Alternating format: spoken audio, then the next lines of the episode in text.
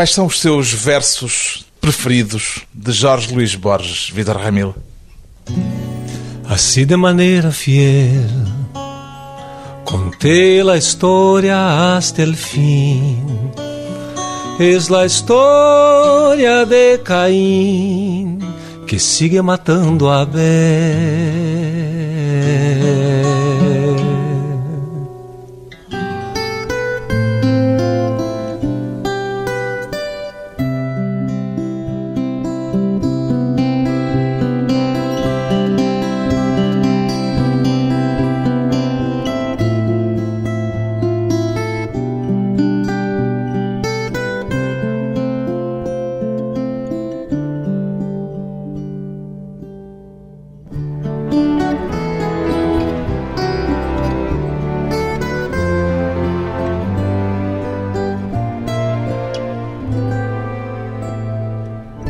Vítor Ramil, 48 anos, músico e escritor. Por esta ordem ou pela ordem inversa, Vítor Ramil? Essa ordem vai se alternando com o passar do tempo, né?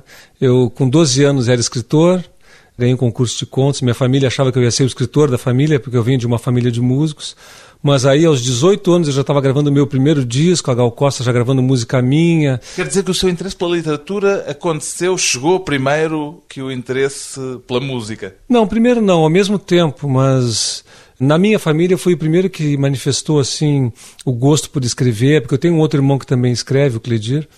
Mas eu fui o primeiro a escrever, aquele garoto que no colégio se sobressaía com os textos e tal. Então a minha mãe achava que eu ia ser escritor. Quando Tinha sempre boas notas a português? Sim, boas notas de português. Quando eu nasci, ela já me chamou de. Meu nome é Vitor Hugo. E ela tinha uma expectativa de que eu realmente me tornasse um escritor. E, e o Vitor Hugo, alguma vez, foi um dos seus escritores preferidos, é... ou nem por isso? Não, não. Não é um escritor de preferido, não, mas, enfim, está lá né, nas leituras. Uma canção pode ser uma obra literária? Para mim, elas se misturam muito, sabe? A literatura e a música. Nunca vai ser uma obra literária, eu acho. Mas, por exemplo, tem canções minhas que são enormes, às vezes canções que duram oito minutos, por exemplo, e contam uma história. Então, elas têm uma dimensão literária, sim. Pois bem, o cantor, compositor e escritor brasileiro Vitor Ramil é o autor do disco Delibab. O que é que o levou a usar para título do seu disco uma palavra húngara, Vitor Ramil?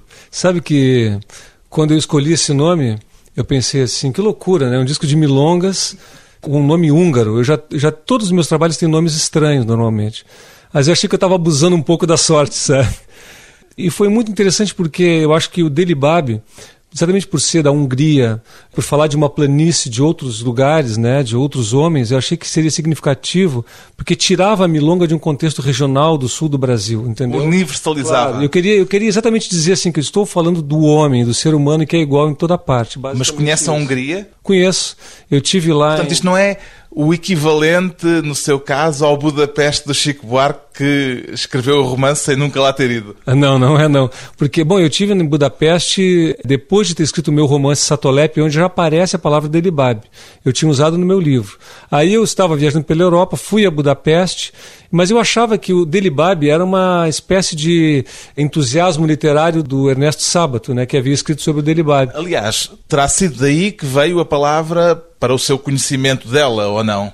Não, veio a confirmação dela. Em, em Budapeste eu me dei conta que o Deribab existia, que era um fenômeno ótico verdadeiro, que era uma atração turística nacional, entendeu? Mas não foi por via do Ernesto Sábato que foi, descobriu foi. o Delibab? Foi, foi pelo Ernesto Sábato, mas eu tive uma confirmação disso, porque eu, eu tinha desconfiança que era uma invenção do Ernesto Sábato, entendeu?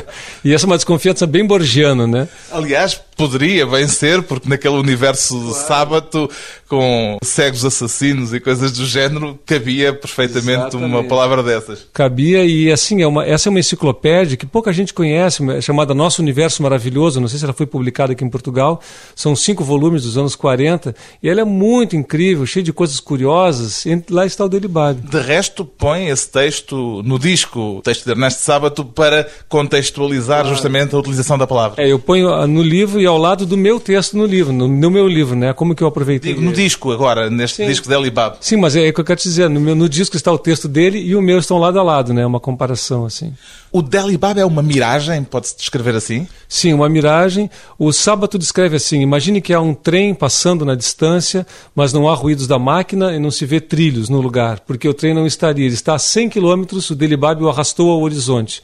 Ou seja, é um fenômeno natural né, que faz grandes projeções de imagens na planície. Essa é a descrição dele. A poesia poderia ser descrita como uma espécie de descodificação de miragens, Vitor Ramilo?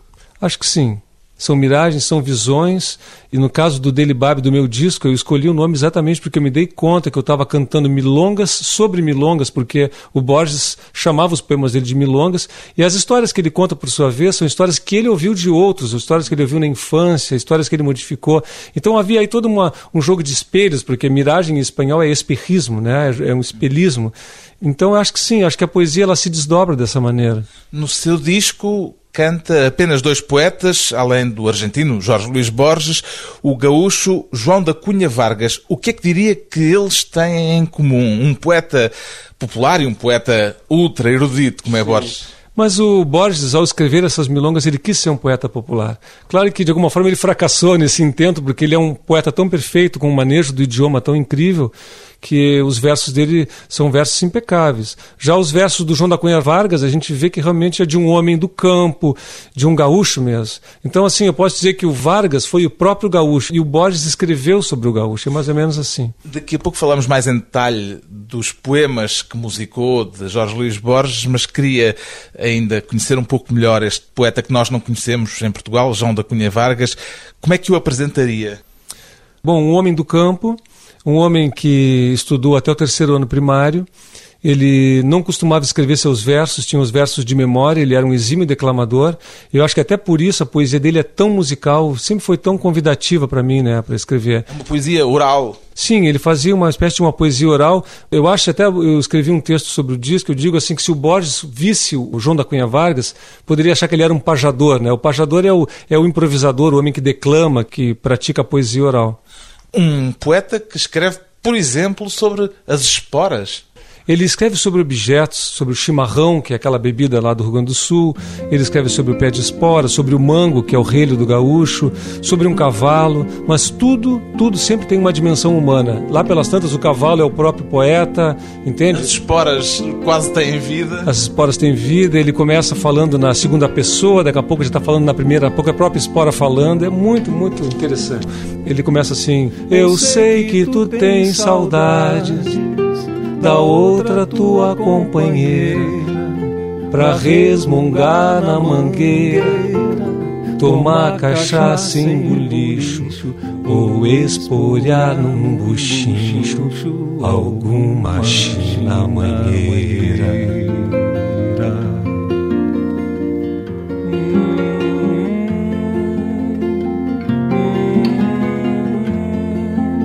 Chilena velha de ferro, atada junto ao garrão, roseta picando o chão, numa festa ou entreveiro, na fosca luz do candeeiro, sapateando no galpão.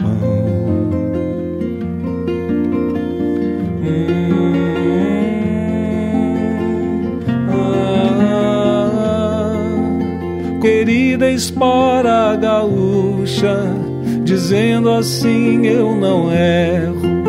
Não ouço mais o teu berro, não ouço mais teu barulho, de ser teu dono me orgulho, bendito traste de ferro.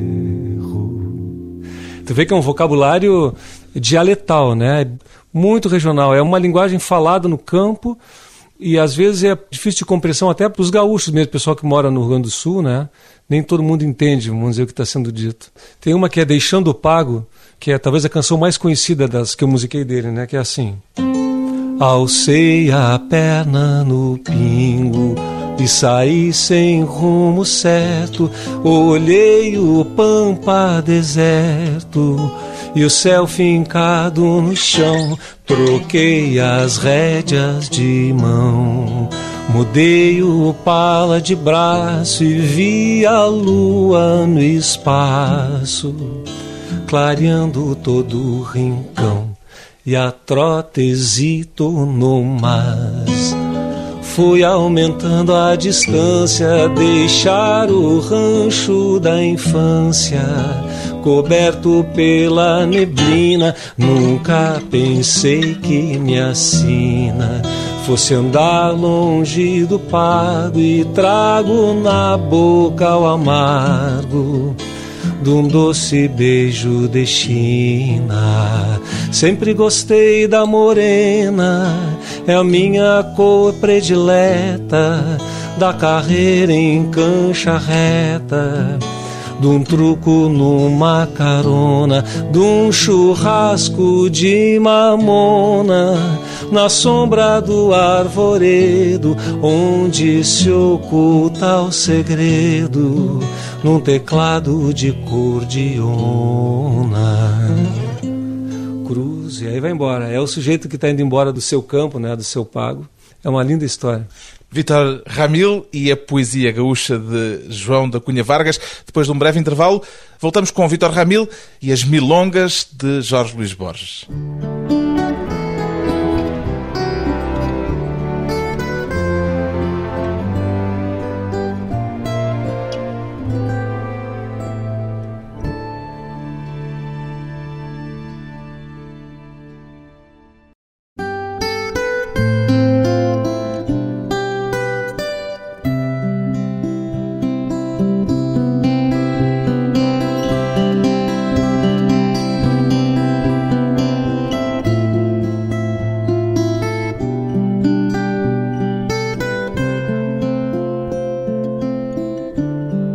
Regresso à conversa com o músico e escritor brasileiro Vítor Ramil, poderei apresentá-lo como o mais argentino dos cantores brasileiros, Vítor Ramil? Não, acho que não. Tem muitos cantores no Rio Grande do Sul que são muito vinculados né, aos artistas da Argentina, à cultura argentina e uruguaia também, às vezes mais uruguai que argentina, sabe? Porque o Rio Grande do Sul, para quem não sabe, é lá no sul do Brasil, na região de clima temperado, não é o Brasil tropical, não é Rio de Janeiro, é, realmente é bem longe e é um clima muito parecido com aqui de Portugal, de Lisboa. E ali a gente está realmente numa transição entre as culturas platinas, né, de Uruguai, Argentina e Brasil. Ouvindo o seu disco, fica um pouco a sensação de que terá mais afinidades com a cultura argentina ou uruguaia do que com aquele eixo Rio-São Paulo, que é normalmente a imagem da identidade brasileira que o mundo conhece. É, nesse trabalho sim porque o, o, tema desse trabalho ele é centrado na milonga e nesses dois poetas. Um deles é um gaúcho do campo e o outro é um argentino, quer dizer, então eu fico realmente nessa área, mas... Noutros outro... trabalhos tem outras abordagens. Claro, tem muita brasilidade em tudo, inclusive muita brasilidade nesse trabalho também, né? Do ponto de vista, por exemplo, dos argentinos, eles veem muito a canção brasileira presente aí, né? Porque se tu vai ver a milonga o argentino, o uruguai, ela é diferente, ela não é como essa milonga que eu pratico nesse disco aí. Essa milonga é bem brasileira mesmo. A milonga é música do sul, é música Argentina e Uruguaia à partida. É, e do sul do Rio Grande do Sul também, né? Do sul do Brasil. Dizem que é uma música que veio da habaneira cubana, para o sul e aí a milonga seria uma espécie de filha da habaneira, né? E o que é que diria que é o traço mais característico da milonga? É uma questão rítmica, é uma questão harmónica? É, no caso, essa milonga que eu faço nesse disco é a que chama lá de milonga pampiana ou milonga surenha, né? Que é aquela milonga do Ataopa Jupanque, aquela milonga mais lenta, reflexiva, conta uma história, né? Normalmente ela é em tom menor, né? A milonga... Dê-nos um bocadinho para nos meter no ritmo.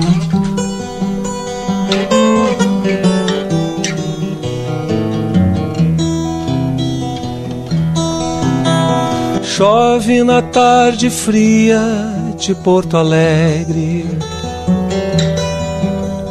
Trago sozinho verde do chimarrão. Olhe o cotidiano. Sei que vou embora, nunca mais, nunca mais. Tá vendo isso? Tum, tum, tum, tum. Esse é um bordoneio típico da milonga. Sabe que eu estou tocando aqui, estou pensando que a milonga que se faz no Brasil, sabe com o que, que eu acho que ela se parece muito com a morna? Cabo-verdiana, sabe? Eu, às vezes, o balanço. É, às vezes eu toco com o Chico César, a gente toca junto, assim, se encontra e toca, e ele toca muito bem as mornas, assim, então a gente, eu toco milonga, ele vai tocando comigo com um sabor de morna, assim, fica lindo. Inclusive tem uma milonga do disco dele, Babi, que é o Chimarrão, que o violonista, que é argentino, estava comigo, ele estava um pouco assim, ainda não havia encontrado a linguagem, disse, disse para ele, pensa na morna, pensa na Cesária Évora. Aí sugeri para ele o acento da morna e ele encontrou, taran, encontrou um acento para o violão, assim, sabe? E deu um charme muito interessante para essa E música. diria que é isso que torna a sua milonga um pouco mais brasileira? Sabe outra curiosidade que eu acho que torna a minha milonga brasileira é no Brasil e no Rio, lugares me falavam, me perguntavam muito sobre a melancolia da milonga, né? E achavam que ela era argentina ou uruguaia. E na Argentina também me perguntaram sobre a melancolia dessa milonga. Então eu me dei conta que, opa, então não está em nenhum lugar isso né? E eu me dei conta que vem, eu acho que vem da música portuguesa isso, sabe? Eu acho que vem do fado, eu acho que vem das mornas, eu acho que vem do choro brasileiro, sabe? Eu acho que essa essa coisa melancólica, romântica até que há no fundo da milonga brasileira tem esse link português mesmo. Sabe? E há uma mitologia própria nas palavras, nas histórias que se contam, como há, por exemplo, uma mitologia do fado com uma série de tópicos muito característicos? Sim, na milonga, vamos dizer, mais tradicional do campo, há sim, né? há temas, né? No caso do Borges especificamente, ele dessas milongas ele fala quase sempre de morte, né? Ele tem um tema central, né? Lutas, peleias, malevos e coisas assim, né? O João da Cunha Vargas fala da vida do campo, tem um olhar um pouco desesperançado, né? E o final daquela música ele diz assim: Falam muito no destino até nem sei se acredito, eu fui criado solito, mas sempre bem prevenido, índio do queixo torcido, que se amansou na experiência, eu vou voltar pra querência lugar onde fui parido. Eu vou voltar pra querência, lugar onde fui parido. Fui criado solito. Solito. Ou seja, já há o espanhol a intrometer-se no português. Muito. Né? Isso é uma outra coisa que tem o Delibab, ele deixa a nu isso, que é a presença do espanhol no português do sul do Brasil. É muito, realmente muito presente. Muitas palavras são comuns, né? Pingo, tapera, solito, coisas assim, né? Mate, uma série de coisas. No seu disco há os tais seis poemas de Jorge Luís Borges, cinco deles chamam-se Milongas. Quando se decidiu a pôr música naqueles poemas, encarou isso como algo de normal ou como um risco dado lugar do Jorge Luís Borges na história Não. da literatura? Nunca, eu nunca medi essa responsabilidade. Na verdade, foi uma certa imprudência minha, vamos dizer assim. Eu acho que isso começa. Eu, a primeira delas eu musiquei com 19 anos, né? Que é uma milonga que começa assim. Manuel Flores vai morir. Eso es moneda corriente. Morir es una costumbre que sabe tener la gente. Este, este poema, já saí falando espanhol, viu? Esse poema eu musiquei ele com 19 anos. Então tu vê, um tema de morte, bem apropriado para um adolescente, vamos dizer Quer assim. dizer que já anda com estas milongas de Jorge Luís Borges há décadas. Sim, eu conheci com 17 anos, 16, 17 anos, e aos 19 musiquei a primeira, aí passei muitos anos sem voltar a elas, e nos anos 90 eu recomecei a musicá-las, né? De resto, há um disco seu que não conheço, mas creio ser até um disco relevante no seu percurso musical, que já aponta para a sua ligação muito forte à Milonga, que se chama Ramilonga, Ramilonga, a juntando o seu nome Ramil com a Milonga. Isso aí, isso aí. Ramilonga, a estética do frio, o nome do disco. É o meu primeiro trabalho, minha primeira incursão na milonga, né? Tendo a milonga como um tema central, assim. Milongas suas, exclusivamente. Milongas minhas, já tinha ali três do João da Cunha Vargas. E tinha uma outra de um outro poeta do sul, Juca Ruivo, e no mais são milongas minhas. É um disco que ele causou muita polêmica, porque é um disco de milongas, a milonga até então era uma música muito tradicional, né? havia muito cuidado de mexer com ela, e eu fiz um disco usando cítaras indianas, tablas, eu subverti completamente o instrumental da milonga, e as canções são cantadas de uma maneira assim mais suave, né? porque se tu vai ver o canto tradicionalista, ele seria uma coisa mais alcei a perna, é, é um personagem, entende, que canta, né? voz mais colocada. Claro, voz mais colocada, o personagem do gaúcho, aquela coisa mais assim, né, mais macho assim. Há muito também uma colocação com a voz quase em grito. Aliás, há uma das milongas em que, do seu disco em que estetiza um bocadinho isso, que imagino que tem a ver com a projeção da voz nas longas distâncias da planície. Eu dou um grito no final, assim. Aquilo foi, um, no caso, essa é uma música chamada Mango, né? Aquilo ali foi uma coisa totalmente imprevista. Eu fiz num show aquilo. Quando eu toquei essa música pela primeira vez, eu toquei ela com uma orquestra de cordas. Então eu estava muito preocupado com. Eu tinha recém composto, estava preocupado com o arranjo, com a orquestra, e não me liguei tanto na canção. Na hora de cantar, quando chegou naquele momento da música, eu disse: O que, que eu faço agora? Aí eu dei um grito na última sílaba e ficou. Aí eu dei em todas as finais, ficou a marca da música, né? Mas que eu imaginei que tinha a ver com essa projeção da voz na distância do campo. Claro, acho que está bem pensado, acho que faz todo sentido. Alguma das milongas desse seu disco antigo, primeiro em que se ligou à milonga, se chama Ramilonga? Sim, essa que eu toquei um pouquinho. Chove na tarde fria de Porto Alegre. Essa é a Ramilonga. É uma longa milonga, né? Eu compus essa música quando eu fui embora de Porto Alegre para o Rio de Janeiro.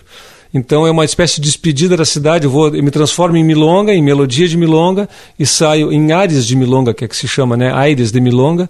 E aí eu saio voando sobre a cidade vou descrevendo os bairros. É, as pessoas em Porto Alegre gostam muito dela. É uma música bem conhecida pode acabar esta segunda parte com o resto da Milonga de Manuel Flores? Pode ser, vamos embora. Uhum.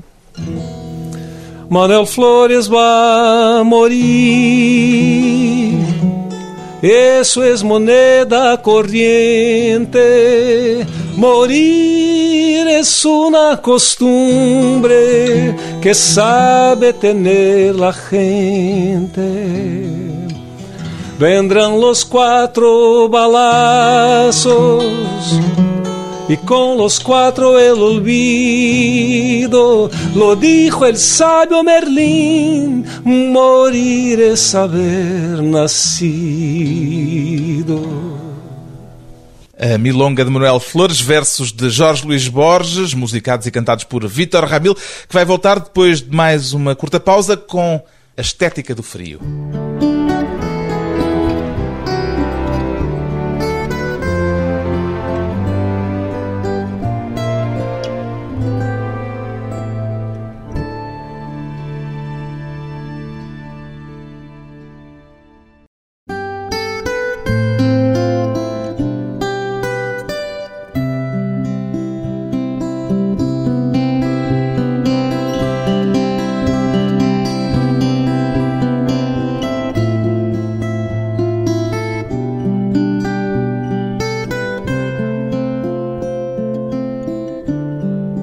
Convidado hoje para a conversa pessoal e transmissível o músico e escritor gaúcho Vítor Ramil. Será mais correto pôr em primeiro lugar gaúcho antes de pôr brasileiro ou diria primeiro brasileiro e depois gaúcho? Não, eu diria só brasileiro. Não poria o acento no gaúcho? Isso é parte da ideia da estética do frio, é exatamente lutar contra os estereótipos, né? Tanto o estereótipo de ser gaúcho como o estereótipo de ser brasileiro, né? O estereótipo de brasilidade e de gauchismo. O que é que define a estética do frio?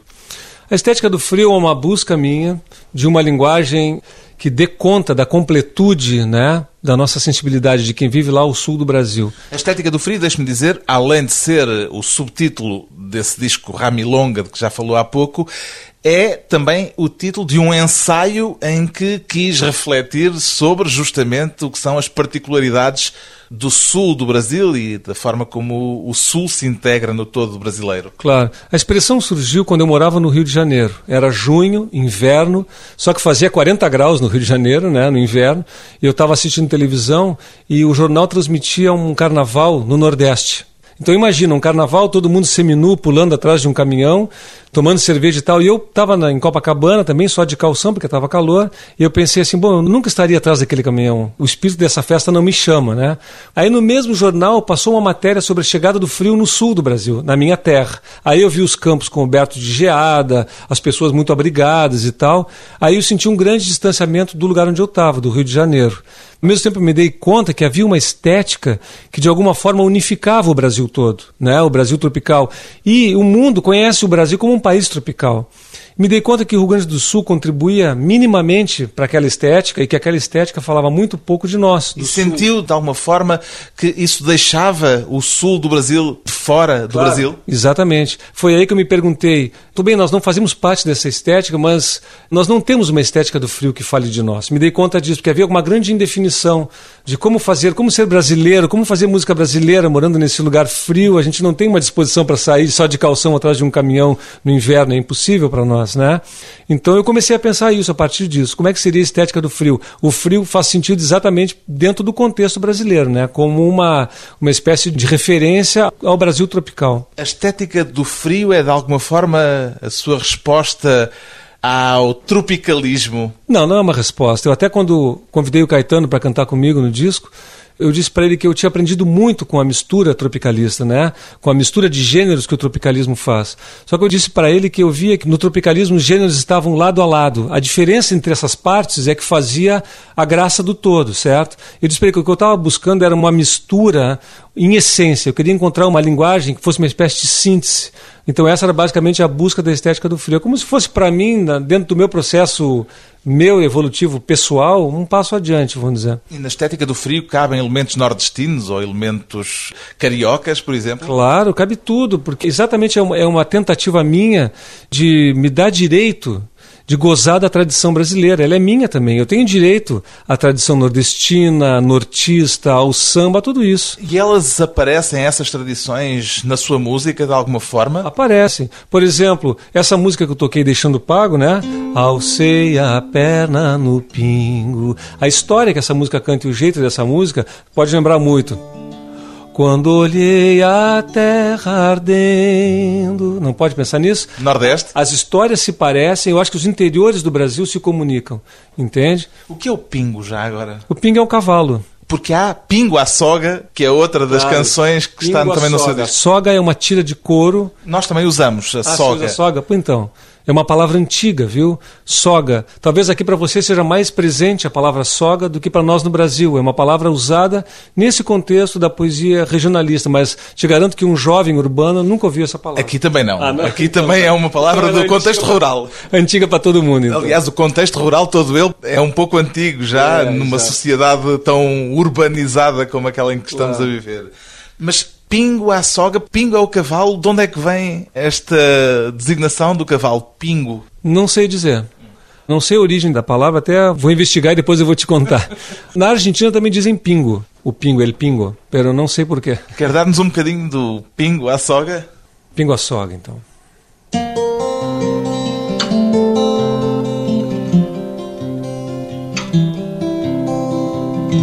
Quando penso em ti rincão querido.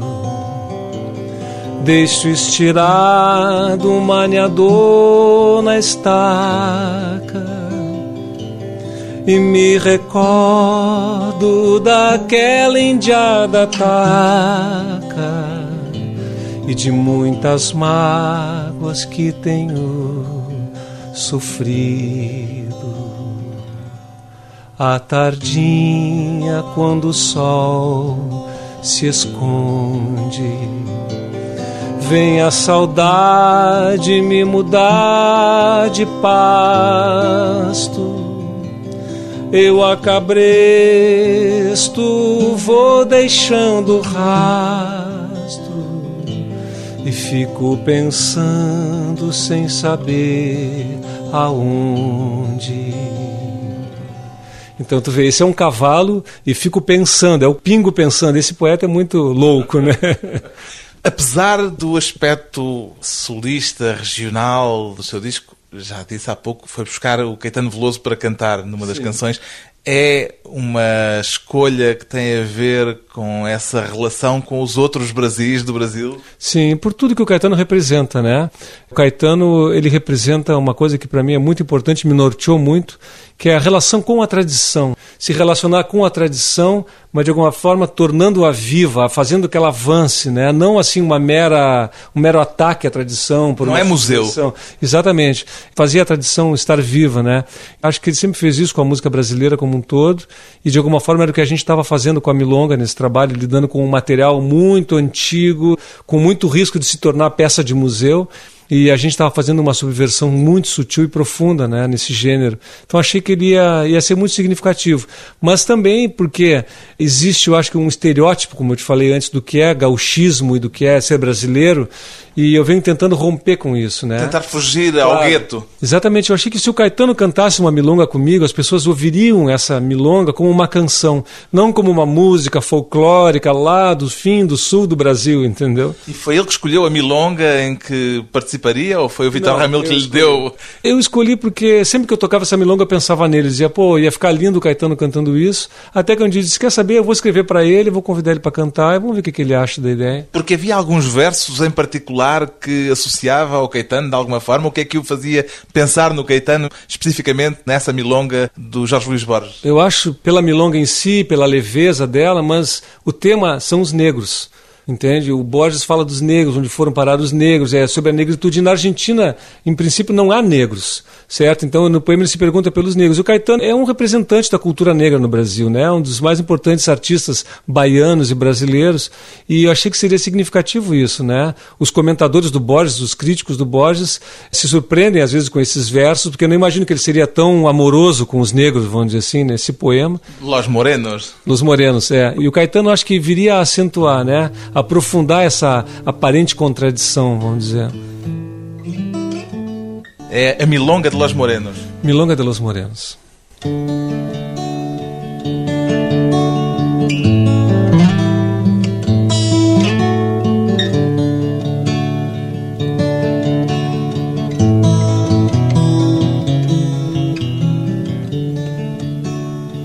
Alta la voz y animosa como si cantara flor.